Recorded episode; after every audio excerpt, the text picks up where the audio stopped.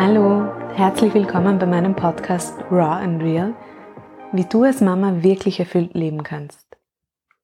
Mein Name ist Ruth, ich bin Gründerin des Mastermom Coaching Programms für Mütter und ich freue mich sehr, dass du heute hier bist. Auf diesem Podcast geht es um dich und wie du mit viel Leichtigkeit und Energie Mama sein kannst.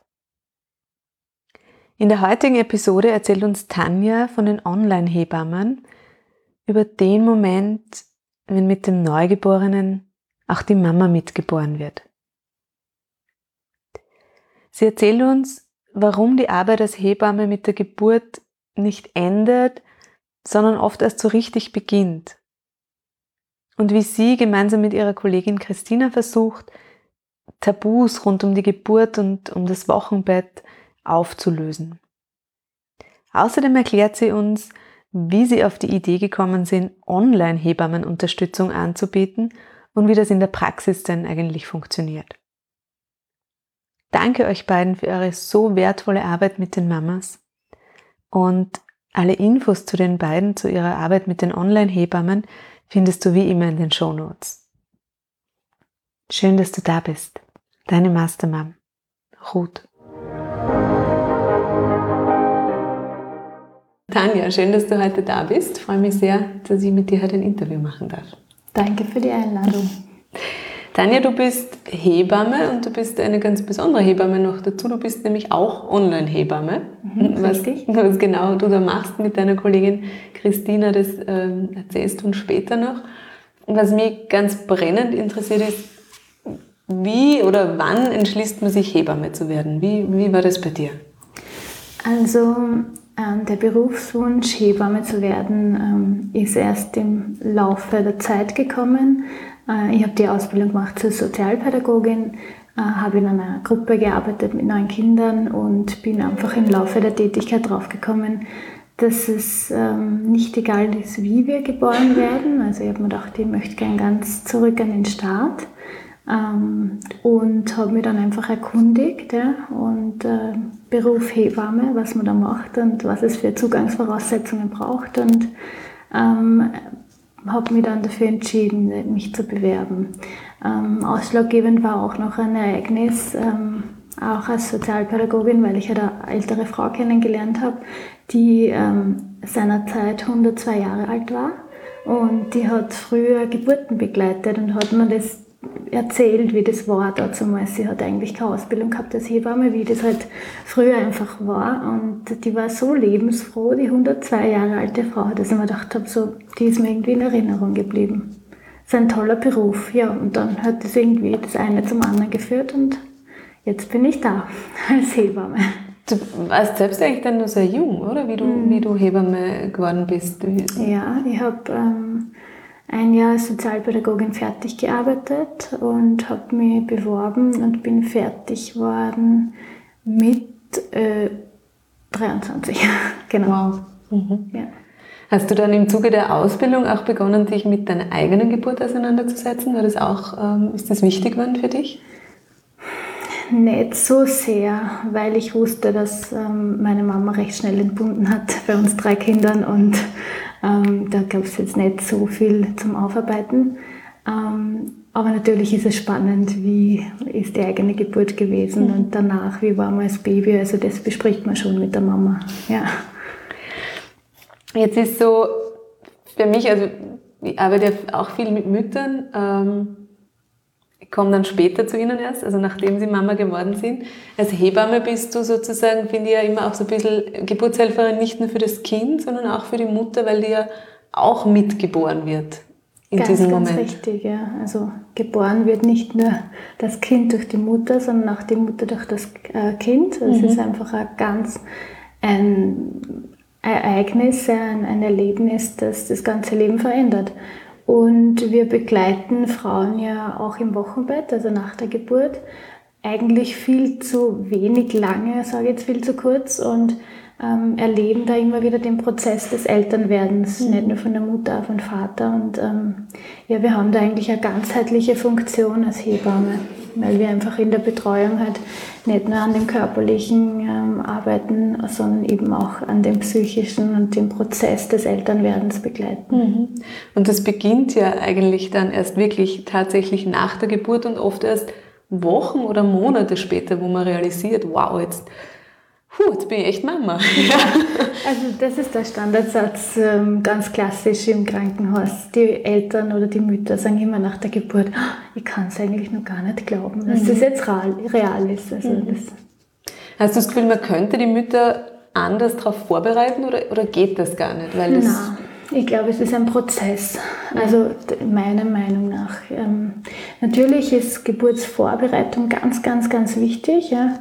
Ähm, aber genauso wenig wie man irgendwen ähm, aufs Leben jetzt sage, ähm, wirklich optimal vorbereiten kann oder für eine Geburt, der, das passiert dann einfach immer mhm. und das ist immer ein Prozess, den man leben muss. Und wenn dir nur irgendwer sagt, wie es sein wird, du glaubst das nie, bis du es selber hast. Mhm. Also ich glaube schon, dass es wichtig ist, Geburtsvorbereitung und so weiter zu machen, aber dass die Entwicklung einer Mama Wochen, ja, in, in Wochen passiert, beziehungsweise in Monaten. Ich glaube mittlerweile Jahre. Ja, Jahre, natürlich, ja, Jahre. genau. Ähm, weil du das Wochenbett angesprochen hast, ich nehme so irgendwie wahr, dass das zunehmend so an Bedeutung verliert oder wir ihm immer weniger Bedeutung geben, weil so unsere, unser Leben so schnelllebig ist und wir das Gefühl haben, okay, jetzt haben wir das Kind auf die Welt gebracht und zack, zack, zack, zack, zack. Ja. Ähm, vielleicht kannst du uns mal rein aus, aus, aus fachlicher Sicht sagen, wie lange ist denn optimal wirklich dieses klassische Wochenbett, wo man einfach einmal nur Ruhe gibt, wo man wirklich ja, im Bett liegt? Ähm, ich war bei einer Hebamme auf Praktikum, die ähm, jetzt gerade in Pension geht und die hat immer gesagt, acht Tage, Gott, die hat Hausgeburten gemacht, aber die acht Tage haben die Eltern das Bett und die Couch nicht zu verlassen, mhm. beziehungsweise die Mütter, ja, die lässt sie das Essen zum Bett bringen und wandert von Couch ins Bett und retour, ja, also wirklich, wirklich schon in die ersten acht Tage, weil es wichtig ist für die Rückbildung, für die Blutung, ähm, für die Milchbildung. Ja. Also im Endeffekt sollte die Frau nur trinken, gut essen, schlafen und halt stillen. Ja. Also mhm. da passiert nicht recht viel mehr in den ersten acht Tagen. Was ist jetzt, wenn man schon größere Kinder hat? Wie kann man das schaffen? Indem man einen guten, einen guten Partner hat, den man einbindet und auch so halt rundum Unterstützung. Es bedarf einfach ein bisschen einer Planung. Ich habe das gesehen, dass es funktioniert ähm, vor allem auch in dem Praktikum und, und auch in der, in der Wochenbettbetreuung, wo ich bin im ländlichen Bereich. Ähm, es kann funktionieren, dass sie die Eltern im, im Haus oder in der Wohnung einfach ein, Nest machen und die erste Woche das nicht verlassen. Mhm. Ähm, und sie sollen sich im Vorhinein einfach Sachen einkochen, damit sie nicht kochen müssen nachher, sondern nur mehr aufwärmen oder Essen bringen lassen von jeden Tag von den anderen und es braucht einfach ein bisschen Organisation, dann ist es machbar. Hast du das Gefühl, dass das im ländlichen Bereich leichter ist, weil da diese, sage ich mal, diese dörfliche Struktur vielleicht, man kennt sich, man weiß, ah, die hat jetzt ein Kind kriegt, da bringe ich jetzt eine Suppe vorbei oder so. Das ist ja, eigentlich hat die Wochenbetttradition mhm. eine sehr lange Tradition. Ja, genau. Aber jetzt leben wir so im, im, urbanen Raum, wir sind oft anonym, haben keine Ahnung, wer ist da neben mir. Glaubst du, ist das schwieriger? Leichter und schwieriger weiß ich nicht. Ähm, vielleicht, ja. Ähm, aber ich erlebe schon auch, dass Frauen in der Stadt ja auch immer wirklich gut eingebunden sind mit Freunde und Bekannte. Und ähm, wie gesagt, es bedarf nur, glaube ich, einer Organisation, dann ist sie im städtischen Bereich genauso möglich. Mhm. Vielleicht auch nochmal, vielleicht braucht auch dieses Wissen, dass das wirklich, wirklich wichtig ist, ähm, um Kraft zu tanken. Mhm, das stimmt. Ja. Am ländlichen, ja, das ist vielleicht der Punkt. Im ländlichen Bereich ist vielleicht ein wenig selbstverständlicher mhm. oder halt nur, nur normaler, dass die Eltern und Schwiegereltern und Tanten vorbeikommen und irgendwas zum Essen bringen. Das kann sein. Ja. Mhm. Und dass wir vielleicht auch so ein bisschen, habe ich das Gefühl, auf dieses Wissen schon verlieren. Mhm. Ähm, dass es, also ich denke jetzt an, an andere Kulturen auch wie Ayurveda oder ähm, auch aus dem, im Chinesischen mit der TCM und so, wo, wo wirklich es so eine Wochenbettzeremonie fast gibt, ja, wo dieses Kochen und das Essen und das Nähern und das Stärken so, so wirklich ähm, ja, zeremoniell ausgeübt wird. Und ich habe das Gefühl, das geht uns so ein bisschen in dieser Hektik des Alltags verloren. Ja, ich glaube einfach, dass wir wenig Zeit für irgendwas haben und ähm, durch verkehrte vielleicht auch Rollen und Werte natürlich ähm, geprägt werden, mhm. weil Frauen müssen schnell wieder fit werden nach der Geburt ja, und wieder alles schupfen und die Rolle der Mutter erfüllen und, und also einfach von der Seite her, ja, dass man sagt, äh, die Frauen haben einfach keine Zeit mehr, um im Wochenbett zu liegen und sie zu erholen. Mhm. Ähm, jetzt seid ihr so dabei, in, also du und die, die Christina, in so diesen Momenten der größten Verletzlichkeit, weil man so wahnsinnig offen ist, auch während einer Geburt. Ähm, vielleicht manchmal auch im, im größten Schmerz, ja, zumindest glaubt man das in dem Moment vielleicht. Ähm, aber gleichzeitig auch erlebt sie die, diese größten Glücksmomente im, im Leben von Familien. Mhm. Ja. Ähm, gewöhnt man sich daran irgendwann? Wird das irgendwann selbstverständlich oder ist das jedes Mal wieder Gänsehaut für euch? Na, selbstverständlich ist es ähm, nicht. Ja. Ähm, einfach daraus, weil wir jede Frau individuell begleiten und betreuen und jetzt mit jeder Frau ein Prozess ist, durch die Geburt zu gehen.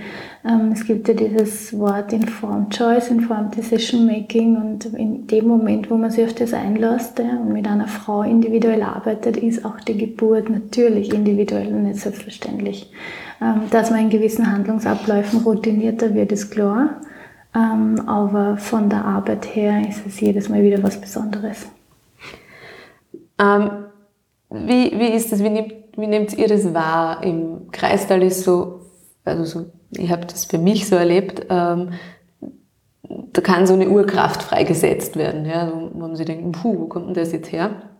Ähm, das ist so eine so richtige Ausnahmesituation und es ist, es ist schwitzig, es man schreit, es ist blutig, es ist irgendwie wirklich so ein archetypischer Zustand vielleicht. Ne? Beschreibungen, ja.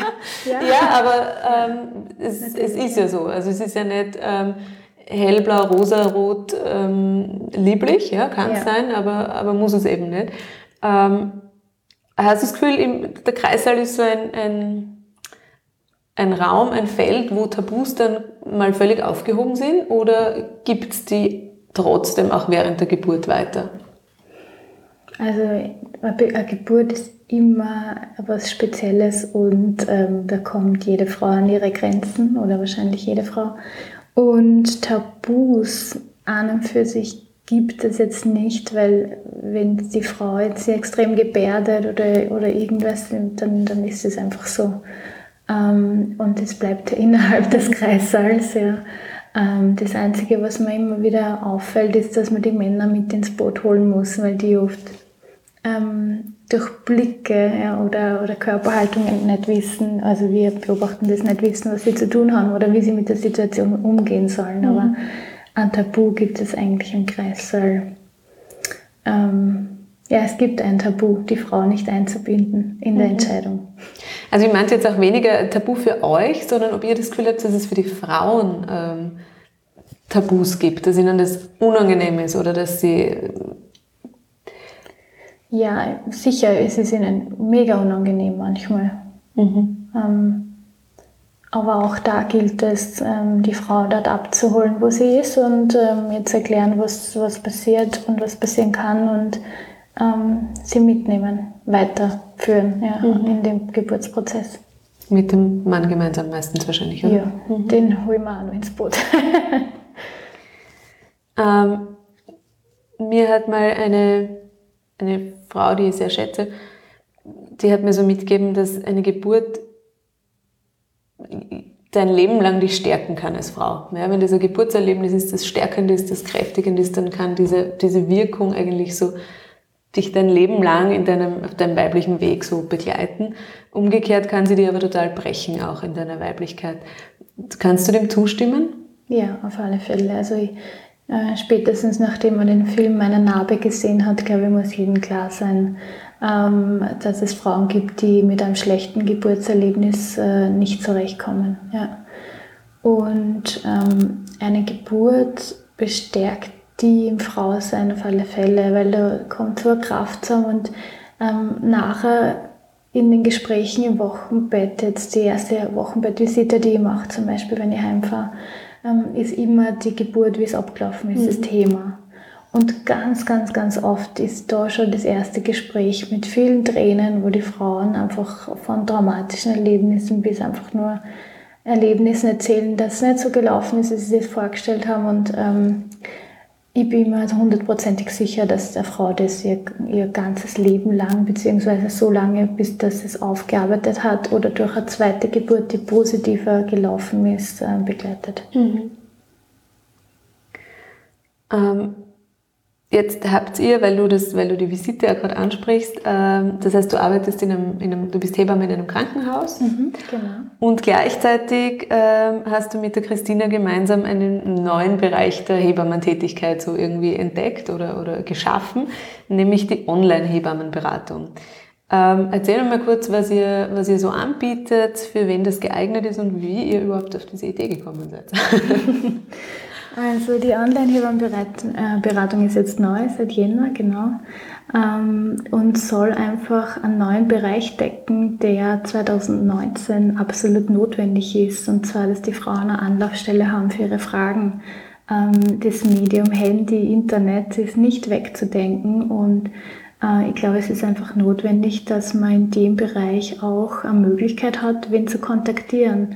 Äh, ich erlebe es von der einen Seite her selber natürlich, ähm, wenn ich Hausbesuche mache und die muss ich mir einteilen am Tag, dann ist oft ganz viel in Ordnung, wenn ich dort bin. Und die großen Fragen durch Stilldemenz und Co. und einfach weil die Kinder halt ähm, auch ihre Phasen haben, kommen dann viel später oder zu anderen Zeiten, in denen ich schon wieder bei einer anderen Familie bin oder halt nicht erreichbar oder wie auch immer. Und ich glaube, so geht es ganz vielen Kolleginnen und deshalb habe ich mir gedacht, das braucht einfach eine eine Stelle, eine Anlaufstelle für die Frauen, an denen sie die ersten Fragen so hinschicken können. Und das Handy hat den Kreissaal natürlich erobert in der Schwangerschaft, wenn die Frauen ZTG schreiben sind zum Beispiel, also wenn sie die Herztöne kontrollieren vom Baby, dann liegen sie auf der Liege eine halbe Stunde mit Handy. Handy ist einfach immer dabei, auch nach der Geburt, im Wochenbett, wenn sie stillen, wenn sie spazieren gehen, sie sind einfach immer auf diesem Telefon. Und dann haben wir gedacht, dann nutzen wir das doch einfach gleich gescheit und geben ihnen wichtige und richtige Informationen, mhm. weil die Informationen, die sie dem Internet ähm, holen können, die passen ja eigentlich nie wirklich zu deiner eigenen Situation. Mhm. Ich meine, gerade Babys stillen und Co. Und da hat Schwangerschaft ist immer so individuell und deshalb ist es, glaube ich, wichtig, wenn da Fachpersonen sitzen, die dir wirklich professionelle Antworten geben. Und genau, deshalb haben wir gesagt, passt, 2019, wir machen das. Es ist eine Lücke in Österreich ähm, und haben das gestartet. Und ähm, ja, wir bieten Beratungen an in der Zeit zwischen 9 und 21 Uhr. Ähm, die Frauen können uns jederzeit in Form eines Chats ihre Fragen schicken, wenn sie einen Tarif gebucht haben. Ähm, und wenn wir eben empfinden, dass Beratungen notwendig wären, dann machen wir sie Telefon-, Videoberatung oder so mit der Frau wirklich aus innerhalb dieses mhm. Zeitraums. Und es gibt immer einen einwöchigen Tarif, drei Wochen oder drei Monate Hebammeberatung. Und ist das auch schon während der Schwangerschaft oder erst nach der Geburt? Auch schon während der Schwangerschaft, mhm. ja. Also wir haben jetzt eine Einzelberatung hinzugefügt, ähm, weil wir gemerkt haben, dass das mit den Gratisfragen wirklich sehr, sehr gut angenommen wird und wir das halt nicht mehr wirklich ähm, ja, beantworten haben können. Jetzt haben wir gesagt, gut, machen wir Einzelberatung und schauen, wie das angenommen wird. Und da kann man wirklich einmalig irgendwas fragen, wenn irgendwas unsicher wäre oder so. Und gerade in der Schwangerschaft gibt es natürlich auch viele Themen, die äh, halt, ja, wo sie uns schreiben können. Mhm. Genau. Was sind so, damit die Hörerinnen so ein Gefühl kriegen, womit sie sich melden können bei euch? Was sind so eure Top 5 Fragen? Was, was kommt da?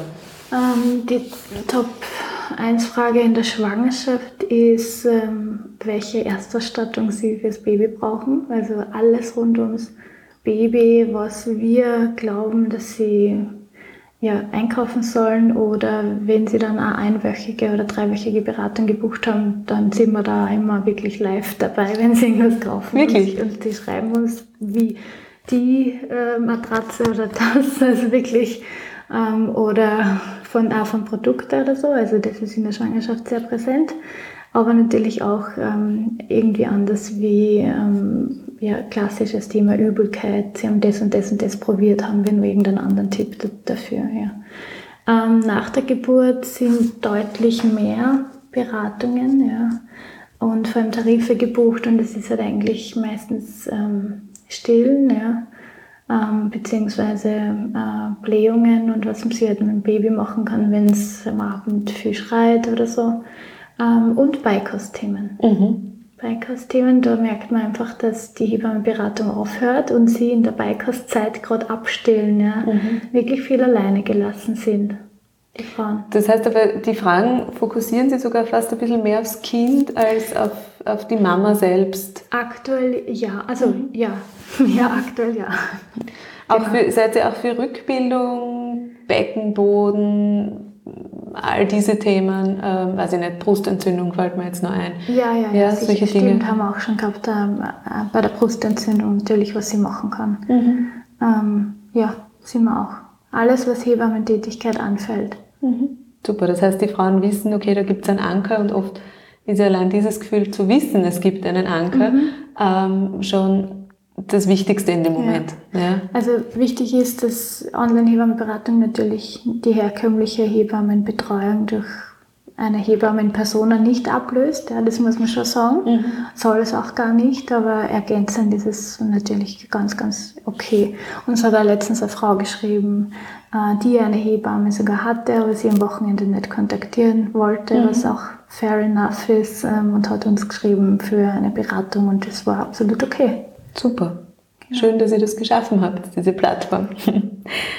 ähm, ja, der Podcast heißt ja Raw and Real, wie du als Mama wirklich erfüllt leben kannst. Was ist so aus eurer Erfahrung, so ganz vom Anfang weg sozusagen, ähm, wichtig, dass eine, dass eine Frau, aber auch eigentlich eine Familie mit einem guten Gefühl und mit Zuversicht in dieses Leben als Familie oder auch als Mama ähm, starten kann? Was braucht es da am Anfang? Ähm, von den Werten her? Oder? Ganz, ganz groß ganz gedacht, groß an gedacht. Unterstützung, an das, was, ja. was muss man ihnen mitgeben vielleicht, mhm. was, ähm, was ist so eure Rolle, was gebt ihr ihnen mit, damit sie da möglichst einen smoothen und sanften Start in diesen neuen Abschnitt haben? Also ein ganz, ganz großer Teil in unserer Hebammenarbeit ist natürlich, die Frauen zu stärken, ja?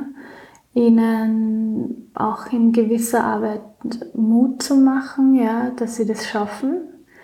Mutter sein ist was ganz Natürliches und das Älteste auf dieser Welt und wir wollen oder ich versuche das Hebamme immer, ähm, dass sie ihnen äh, gerade am Beginn, dass sie beim Hebammengespräch sagt, sie haben jetzt neun Monate Zeit, sind neun Monate schwanger und es ist ein super, super Zeitraum, um ähm, sein Gespür wieder ein bisschen zurückzubekommen, weil man das auch braucht später, weil man muss dann reinspüren, was könnte das Kind brauchen, weil das Kind kann es auch nicht sagen. Und da muss man als Mutter natürlich wieder ähm, ein bisschen zu seinem Gefühl zurück und der neun Monate Schwangerschaft ist ein super Zeitraum, um die neun Monate halt ähm, sich aufs Muttersein einzustellen. Ja. Also ganz, ganz viel Unterstützung würde ich schon sagen. Ähm, Letztens hat eine Freundin erst zu mir gesagt, es braucht ein ganzes Dorf, um ein Kind zu erziehen. Also ein ganz alter Spruch, aber sie hat damit natürlich recht. Ohne Unterstützung funktioniert es nicht. Ähm, und ja, ein bisschen Vertrauen wieder, dass es eh wird, weil es gibt kein richtig und kein falsch, gerade auch in der Erziehung. Es gibt viele Varianten. Ähm, aber das Wichtigste ist einfach, dass sie zurechtkommt und dass sie ähm, eine Base hat, die Mutter, ja, und ähm, das Kind mit dem Partner, Partnerin, wie auch immer, erziehen kann. Was sind so die, die größten Ängste, wenn, ähm, wenn Frauen zu euch kommen? Oder welche Sorgen bringen die mit? Was, was, was kriegst du so mit? Was transportieren sie dir? Dass sie es nicht schaffen. Mhm. Die was Geburt oder das ja, alles? Ganz einfach mhm. immer. Das, dass sie haben Angst dass sie irgendwas nicht schaffen. Mhm. Ja, ich glaube, dass der Druck ganz hoch ist. Ich weiß nicht, von wo der herkommt, aber sie haben immer alle Angst, sie schaffen es. Sie schaffen die Geburt nicht, sie schaffen ähm, das ne, Kind nicht satt zu bekommen nach der Geburt. Ja. Also es ist immer, habe ich genug Milch, es ist immer irgendwo ein bisschen ein Zweifel. Hast du das Gefühl, dass es auch da so ein Perfektionsdenken gibt, so einen Perfektionsanspruch an sich selbst? Ich muss es jetzt besonders gut machen, besonders richtig? Mm, ja, natürlich. Also jeder will das Beste für sein Kind, ja. ja. Wie geht ihr um damit? Was, was, was gebt ihr den Mamas mit? Wie, wie kann man in so einer Situation das, das Selbstvertrauen tatsächlich auch stärken? Ähm, zum Glück betreuen wir unsere Freunde immer ein bisschen länger und kennen die und kennen ein bisschen das Umfeld und wir ziehen halt dann an verschiedenen Hebeln, um ein bisschen Stabilität ähm, herbeizuführen. Oft reicht ein Gespräch, oft reicht ein guter Tipp. Ähm, letztens habe ich eine ganz verzweifelte Mutter gehabt, der ich sogar gesagt habe, sie müssen ähm, den Kontakt zur Außenwelt kurz abbrechen, ja, zur Familie und so, weil da einfach der Einfluss recht hoch war und der Druck, dass sie alles richtig machen mhm. müssen. Da habe ich gesagt, so, ihr bleibt jetzt isoliert für drei, vier Tage und schaut, dass es euch besser geht. Also wie gesagt, man versucht einfach als Hebamme, sich das Umfeld anzuschauen, die Frau, was sie braucht und dann an gewissen Hebeln zu ziehen, ja, äh, um das zu erreichen. Oder ein Gespräch zu führen und die Frau zu bestärken. Oder Meditation, eine angeleitete. Massage, eine Reise zum Kind. Es gibt so viele Möglichkeiten, um die Frau ins Hier und Jetzt zu holen und ihr ein bisschen die Ängste zu nehmen. Mhm. Weil eure Erfahrung dann während der Geburt ja ist, jede Frau schafft es auf ihre eigene Weise, oder? Also ja, das stimmt. wie immer dann der Geburtsverlauf tatsächlich ist, aber genau. ähm, das ist auch sehr individuell. Mhm. Jetzt, wenn man an Hebamme denkt, hat man natürlich als erstes so Geburt und sehr viel freudige, sehr viel schöne Bilder im Kopf. Jetzt seid ihr aber natürlich auch da, wenn es mal nicht ganz so schön ist oder wenn es sogar traurig ist. Ja. Wie ist es für Frauen, die ja Fehlgeburt hatten zum Beispiel? Können auch die ähm, eure Hilfe, eure Unterstützung in Anspruch nehmen danach? Ja, und sollen sie auch. Und das ist ein wichtiger Punkt, weil es ganz, ganz viele Frauen nicht wissen. Ähm, ganz viele Frauen glauben nur immer, sie müssen mit dem Thema alleine sein. Und wenn sie ins Krankenhaus gehen, zum Beispiel eine Fehlgeburt oder so, dann gehen sie heim und das war's. Ja, aber das ist es nicht, weil natürlich ähm, gibt es auch, es kommt immer auf die Woche drauf an, aber es kann eine Milchbildung einsetzen und so weiter. Also mit den Frauen muss man arbeiten, ja, als Hebamme. Ähm, und sie sollen nicht alleinig sein. Es ist ein Teil unserer Arbeit. Wir begleiten sie im Kreissaal, wir, wir leiten so Sachen ähm, und auch danach. Ja. Und wenn wir uns nicht raussehen, dann leiten wir die Frau weiter an irgendwen, ähm, wenn wir glauben, die braucht eine weiterführende Hilfe. Das ist ein großes Tabuthema noch, finde ich. Extrem. Mhm. Wirklich extrem. Weil irgendwie hat man so das Gefühl, tatsächlich, man weiß gar nicht, an wen könnte man sich denn da wenden? Sind da Hebammen zuständig? Darf man zu denen genau. überhaupt gehen, wenn man ja. nicht ein Kind geboren hat? Ja. ja. Ähm, warum spricht man darüber noch immer nicht? Weil es irgendwo wahrscheinlich was damit zu tun hat, dass man glaubt, der eigene Körper schafft es nicht und es einfach ja, man, man, redet nicht drüber. Ich, ich, weiß es auch nicht, warum. Man sagt einfach nichts. Ich meine, ähm, man muss in den eigenen Freundeskreis schauen. Man glaubt, die Freundinnen von Hebammen sind sehr aufgeklärt, weil es natürlich immer um Geburten geht und ähm, die ganzen Sachen. Aber sie sagen es dann alle auch erst nach der 12. oder 14. Woche, dass sie schwanger sind zum Beispiel und verheimlichen die erste Zeit. Mhm. Weil ja irgendwas sein könnte und nicht, dass man das irgendwie, dass es irgendwer weiß oder wie auch immer. Ja. Wie gesagt, ähm, ich glaube, man hat auch ein bisschen Angst, ähm, dass man damit konfrontiert wird. Weil wenn man das irgendwen erzählt, ja, dann was ist dann? Was ist dann? Das also, ist immer so die Fragezeichen. Was ist dann, ja? Und ich glaube, das es ist einfach so gängig, das soll ja passen und da ist dann erzählt man, dass man schwanger ist, ja, aber dass ganz, ganz viele Frauen betroffen sind von Fehlgeburten, gerade in den ersten zehn Wochen, ist, das ist irgendwo bekannt, aber nur immer ein Tabuthema. Mhm. Ihr räumt ja auch auf eurer, so wie ich, deswegen finde ich, habe ich euch so sympathisch gefunden, ihr räumt auf eurer Instagram-Seite, auf eurem Profil auch mit Tabuthemen ähm, ordentlich auf. Also heute habe ich gerade gelesen, ähm, Stillen und Sex als Thema äh, ganz klar kommuniziert. ähm, auch über den weiblichen Körper, die eigene Gebärmutter, also einfach Dinge, über die man kaum für zu wenig nur redet, vielleicht sogar zu wenig nachdenkt, ähm, bringt sie da schön aufs Tablett. Was ist denn euer, ähm, eure Mission dahinter sowas? Was habt ihr euch denn dabei gedacht? Also, das kommt auch ganz, ganz viel von der Christina. Nein, es ist super, weil wir halt einfach so offen sind, eben wie Christina und die und ähm, wir ja, so Sachen ansprechen und ähm, schaut, dass die Christina nicht da ist, weil sonst hätte sie jetzt das Wort übergriffen. äh, äh, es ist übernommen, es ist einfach Wissen ist, ist eine gewisse Macht und es ist wichtig, sie auf die Füße zu stellen und über alles zu sprechen. Ja. Ähm, und ob das jetzt unser Blutung ist und ich keinen Rock anziehen kann, mal einmal im Monat überlegen, was, was ich anziehe eben. Oder ob das irgendwie Stillen und Sex ist oder irgendwas anderes, ist völlig egal. Ähm, ich denke mal, dass es interessant ist für Frauen, weil gerade jetzt in der Weltstillwoche äh, siehst du natürlich überall die Artikel dazu und wie wichtig Stillen nicht ist und, und es ist eh, eh schon bekannt, würde ich sagen, aber dass man Milchaustritt hat beim Geschlechtsverkehr, wenn man stillt, über das hat noch keiner gesprochen. Mhm. Und denke mal, es liest sie wahrscheinlich einfach leichter. Mhm. Eine Ermutigung sozusagen an alle Frauen, wirklich Themen anzusprechen, auch gerade dann, wenn sie das Gefühl haben, das hat nur ich. Ja, Weil, das ist aber dieser, dieses Phänomen, dieser Effekt, der immer wieder auftritt, ähm, wenn man mit Freundinnen darüber spricht, dann langsam so, ja, eigentlich geht es mir auch so, mir auch. Niemand wird es ansprechen. Mhm. Das ist so. Ja, und es soll nicht sein. Genau, es ist Zeit, dass das angesprochen wird, weil es ja dann für jeden Einzelnen eine Erleichterung ist, rauszufinden, ah, okay, ich bin doch nicht allein. Und mhm. es gibt vielleicht sogar eine super einfache Lösung für mein Thema oder mein Problem. Genau, ja? das ist ja das. Es gibt ja immer eine Lösung, man mhm. muss nur ansprechen. Genau, schön, dass ihr das macht. Sehr, sehr wertvoll. Ähm, was würdest, würdest, du sagen, wenn jetzt eine Frau ähm, eine Hebamme sucht, worauf soll sie achten? Was ist wichtig? Wichtig ist, dass sie eine Hebamme bekommt, weil es heutzutage, glaube ich, nicht mehr leicht ist, eine Hebamme für die Vor- und Nachsorge zu bekommen. Mhm. Ähm, es kommt natürlich immer darauf an, welchen Bereich, aber wenn sie sich aussuchen kann, dann sollte natürlich irgendwie die Chemie auch stimmen ähm, und ja, die Hebamme das anbieten, was sie sich vorstellt. Mhm wenn ich eine Hebamme nur für ein Hebammengespräch brauche und für einen Geburtsvorbereitungskurs sind es andere Ansprüche, wie wenn ich gerne eine Hebamme habe, die mit Hypnobirthing Geburtsbegleitungen macht. Mhm. Okay, das heißt auch da einfach sich klar werden, was mag ich haben und dann genau. dezidiert nachfragen. Und, genau, dann ähm, brauche ich eine Hebamme, die das anbietet. Mhm. Ja.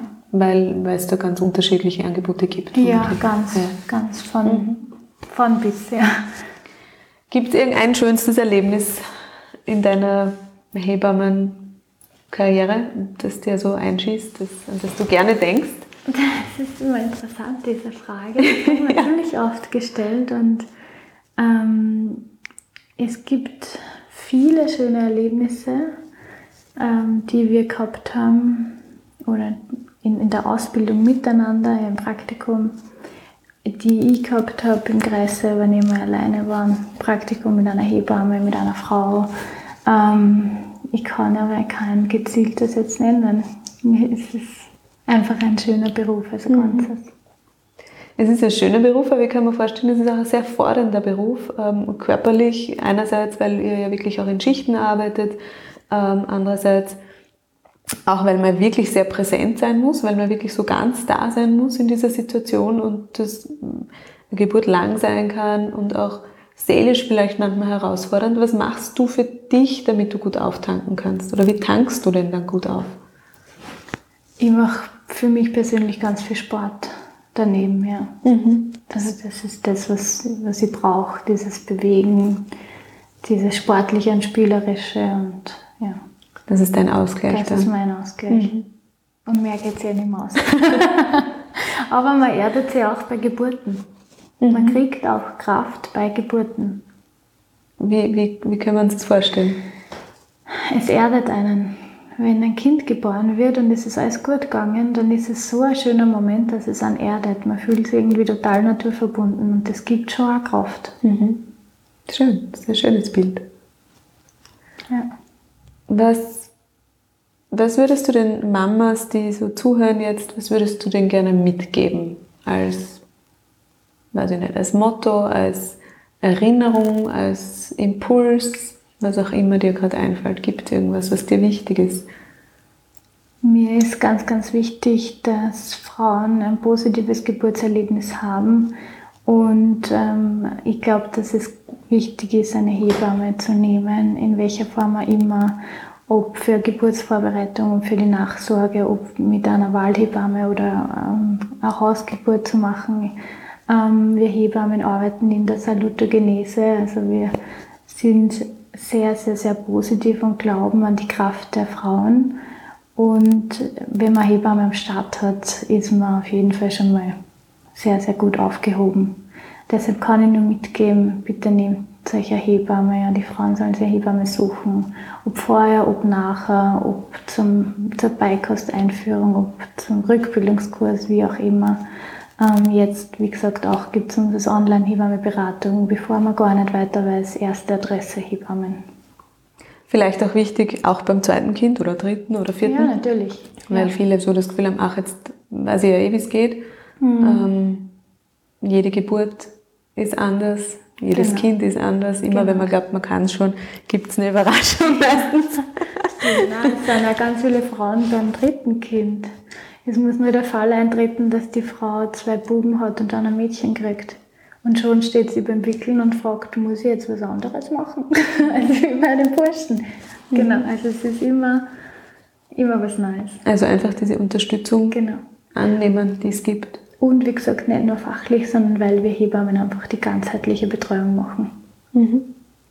Wann, ähm, wann, muss man sich, wann muss man sich melden bei euch? Wann muss man anfangen, ähm, zu suchen. Das ist immer so eine Sache, gell? So früh wie möglich. Mhm. Ich meine, es gibt einen Unterschied zwischen Kassenhebammen und Wahlhebammen und Stadt-Land. Mhm. Ähm, aber so früh wie möglich. Damit man auch wirklich die Unterstützung dann Damit man erstens hat. die Unterstützung gesichert hat und zweitens, damit man auch das Mutter-Kind-Pass-Gespräch zwischen der 18. und 22. Schwangerschaftswoche nicht verpasst. Das ist jetzt im Mutter-Kind-Pass eh schon ein paar Jahre jetzt, aber wissen immer noch ganz, ganz viele nicht. Mhm. Ja, und ist der Erstkontakt zur Hebamme. Gut, das ist ein wichtiger Hinweis.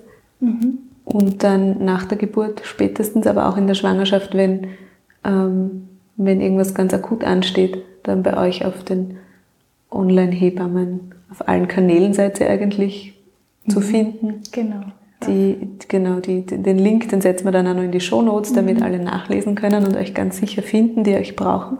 Ja, das ist ein guter Hinweis, was du gesagt hast, ganz akut. Ähm, wir sind bei akuten und Notfällen natürlich nicht die erste Ansprechperson oder die Plattform, ähm, sondern wirklich nur bei normalen Fragen und alles, was so rund um Schwangerschaft, Geburt und Wochenbett dran steht.